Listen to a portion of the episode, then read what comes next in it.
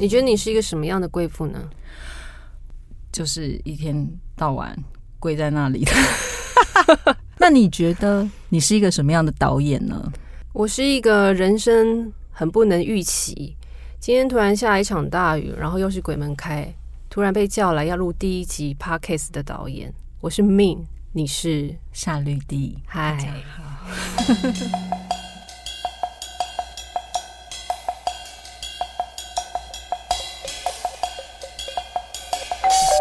为什么我们会坐在这？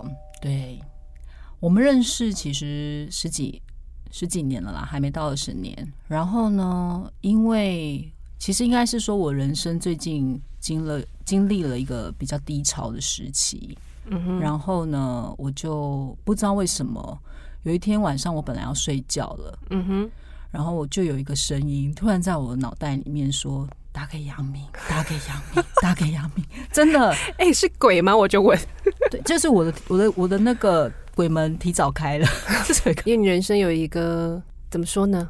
每个人都会遇到一个坎嘛，是是是，我其实我觉得蛮抱歉的，因为我觉得我的人生遇到坎的时候，我都会出现，对，到底为什么？我就会想到你，可是你人生遇到坎的时候。我我觉得我还蛮抱歉，可能你没有把我当成一个很重要的朋友，要不然我现在先离开。不是，所以其实你我知道你的人生也有很多坎，嗯嗯，不管是家庭的、工作等等，但是呃，你比较少主动找我，因为我觉得我好了，我说说看是不是？我觉得你的个性其实是你不太喜欢带给别人困扰啦。应该应该这么说好了，就是你人生每次发生困境的时候，然后我就会出现。也是因为我从来就没有拒拒绝去承接你想要带给我的消息，那是表示在我眼中，即便你现在变成了一个贵妇，我知道你内心的那个反叛跟那个你对于这个世间理解生命的方式，其实跟你这个躯壳下的样子其实是很大相径庭的。对，因为然后我也在试验一件事情，就是一个人他有钱了之后，然后变成贵妇之后。我们如果再一次交流，他会是什么样？这样子，所以我们现在就在实验这，我们就就在实验这件事情，就是一个一个。来，你今天怎么出门的？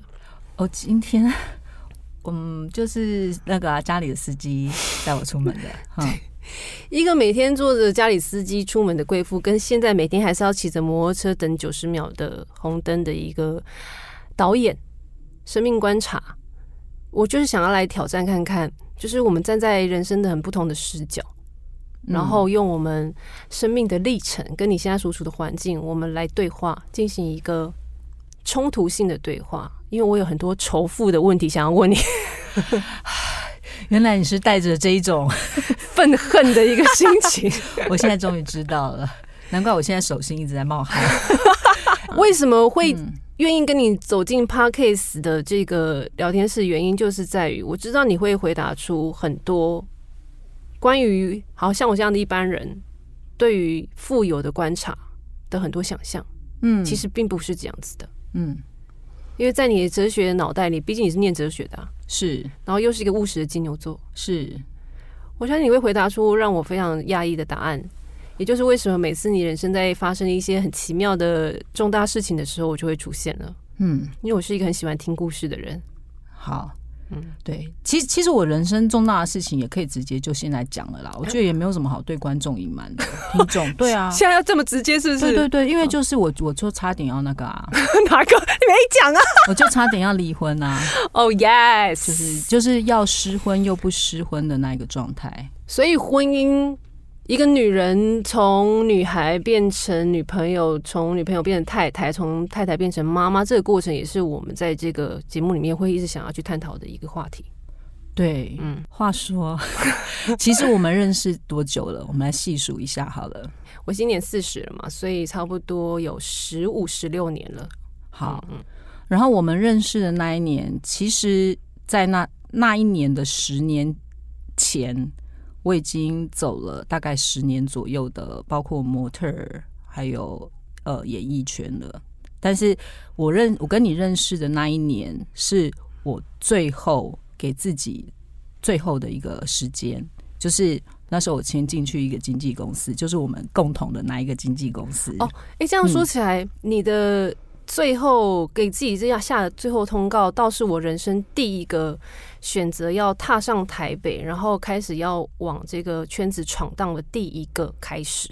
没错，嗯，啊，那时候我们一起进入了这一个经纪公司，对不对？但是我们却不不知不觉被凑成了一个团体，嘿，真的莫名其妙，真的。对，包括你跟我还有另外一个 另外一个对呃女生，然后她现在也是在演艺圈表对表现的很不错的一个女演员。现在是有空做一集邀请她来，对，好。然后呢？但后来当时为什么我们三个被凑成了一个团体？其实我我至今仍然有点搞不太清楚。但是他们的设定好像是说我们有各有各的特色，然后团结力量大的意思嘛，对不对？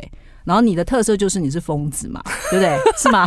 我这个定位没错吧？我忘记，反正当时一个团体里面呢，如果是女子团体，尤其是女团，有一定会有一个就是特别阳刚或者负责比较雄性氛围的那个，我就是负责那个部分。对。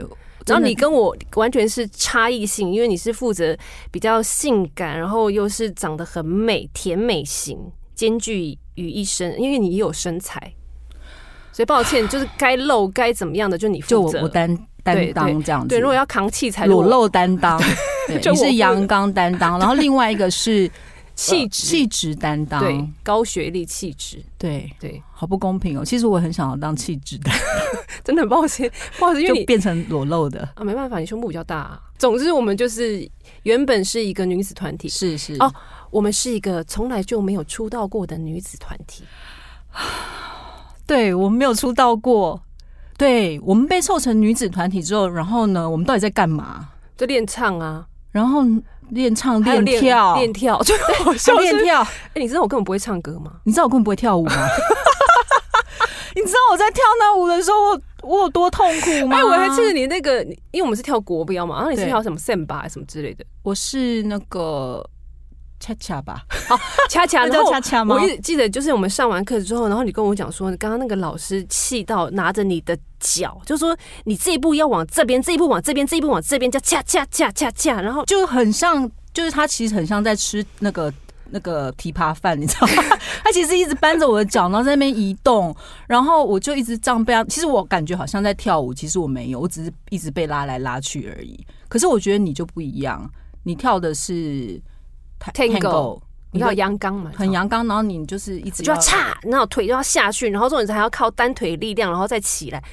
哎，你知道我练那个舞，后来造成我那个永久性的那个髋关节受伤，真的还是假的？真的。然后我永远记得有一次练完之后，我就是去搭公车嘛，之后都都是要搭公车。然后我走到公车站之后呢，我的脚突然就无法施力，我是直接的。屁股直接是坐到那个那个人行道上面，我站不起来。其实我觉得哦，你一直都是一个非常敬业的疯子。因为老实说哦，像我在过去十几二十年在演艺圈的岁月里，虽然我不红啦。但是我我觉得我也蛮敬业，但我还觉我觉得我还蛮会保护自己的。例如有一些很特殊的场合，我就会因为保护自己而不去，可是其实也会失掉很多的机会，因为。在我们当年混演艺圈的时候，其实是有很多潜规则的。嗯，就是你录完一个节目下来，可能会有一些大哥他们邀请你，呃，说要不要一起再吃个饭啊？大家聚一下啊，这样子。然后我那时候就很知道 Me Too 是怎么回事，你知道吗？我就觉得说不行，我不要去，我一定会被大哥吃掉怎样的。所以其实那下一集的时候，其实就没有你了。那真的，所以我觉得我的个性生性还蛮胆小的，所以演走演艺圈这条路就特别特别的困难。哎，夏绿蒂，我突然想到一个问题，哎，如果当初我们在那个经纪公司，然后我们三个人是一个原本是一个女子团体嘛，从来未出道，在这个宇宙世界里面从来没有出道的女子团体。对，如果当初我们那个女子团体她出道了，而且红了，我们人生是不是就不一样？嗯，对，我们会不一样，但是会那那个不一样会会会怎么样，也也很说不个准。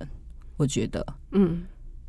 我们现在会住在这吗？我觉得也不一定。对，当然，当然也不一定。也就是说，这几年我们各自到了不同的怎么讲？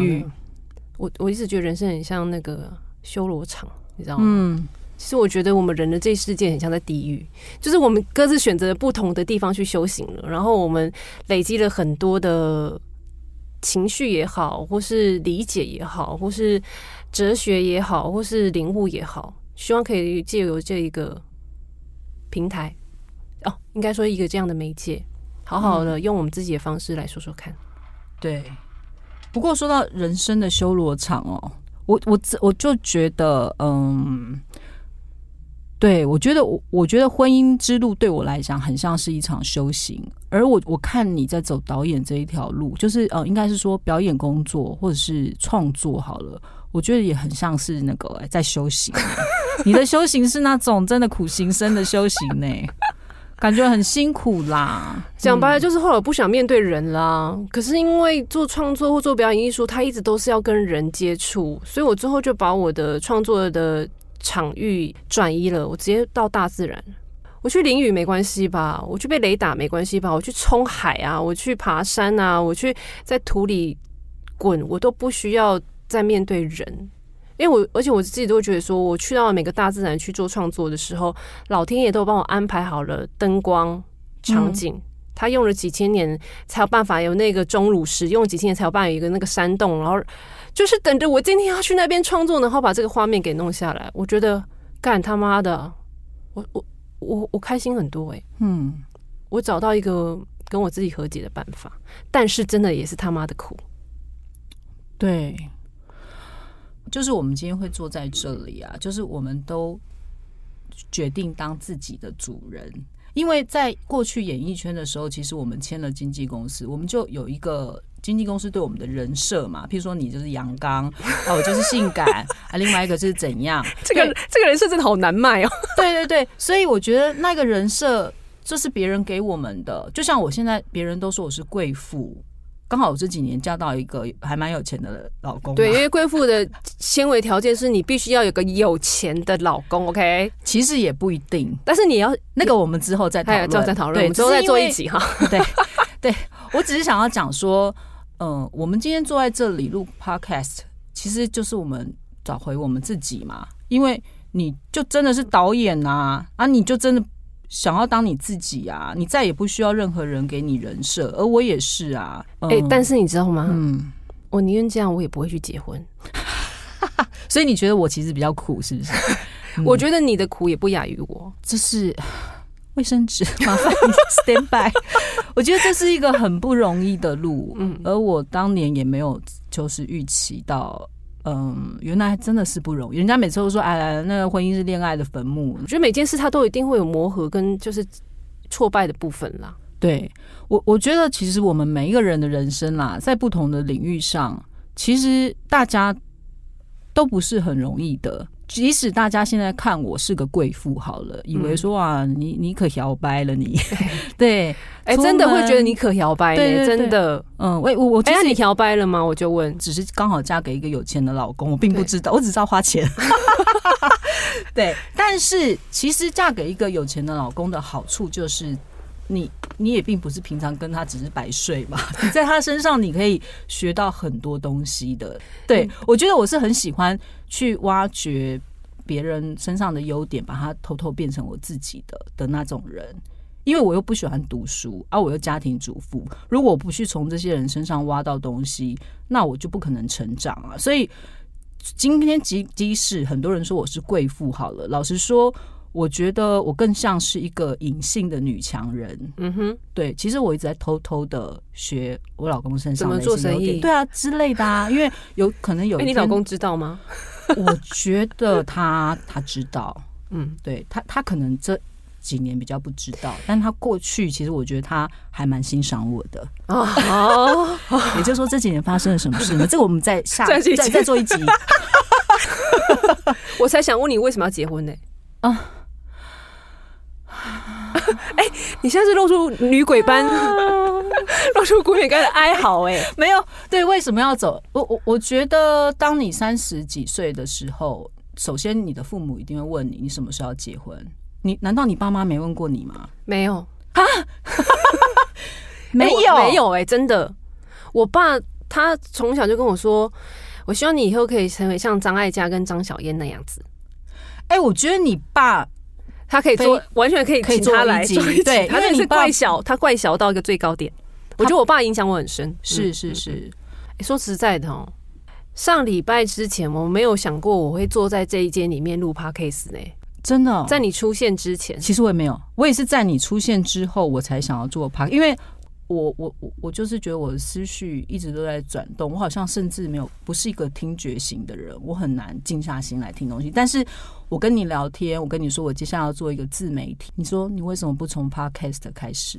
对，然后我们越聊越多，因为我是一个听觉型的动物，真的、哦，嗯，我没有你我不行，我我觉得 我们两个要一起才行，所以我后来又跟你说。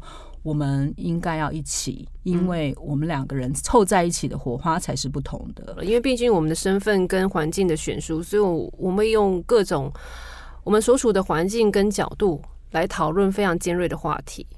哦，就是我可能会对贵妇有很多的质疑跟疑惑，是，对，那我可能会对导演有很多的幻想，是吗？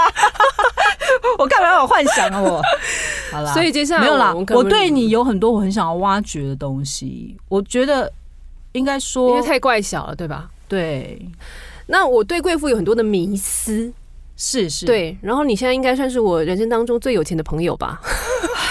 对，所以我觉得你真的过得这么惨。我一定要提出很多仇富的想法，来哦希望在你身上可以给我一些回答。我非常欢迎你提出这些仇富的想法，因为不只是你，其实我本身也是有一点仇富。你讲话这话真的是很没有说服力，大家就期待下一集我如何跟他辩论。好啦，好啦，好啦，那我们今天就先聊到这里，希先聊到这里望下一集对还有人听，因为 因为下一集大概一年之后会。我跟你说，就算没有人听，会鬼也会听好吗？今天鬼门开，我们今天就到这边喽，拜拜拜拜。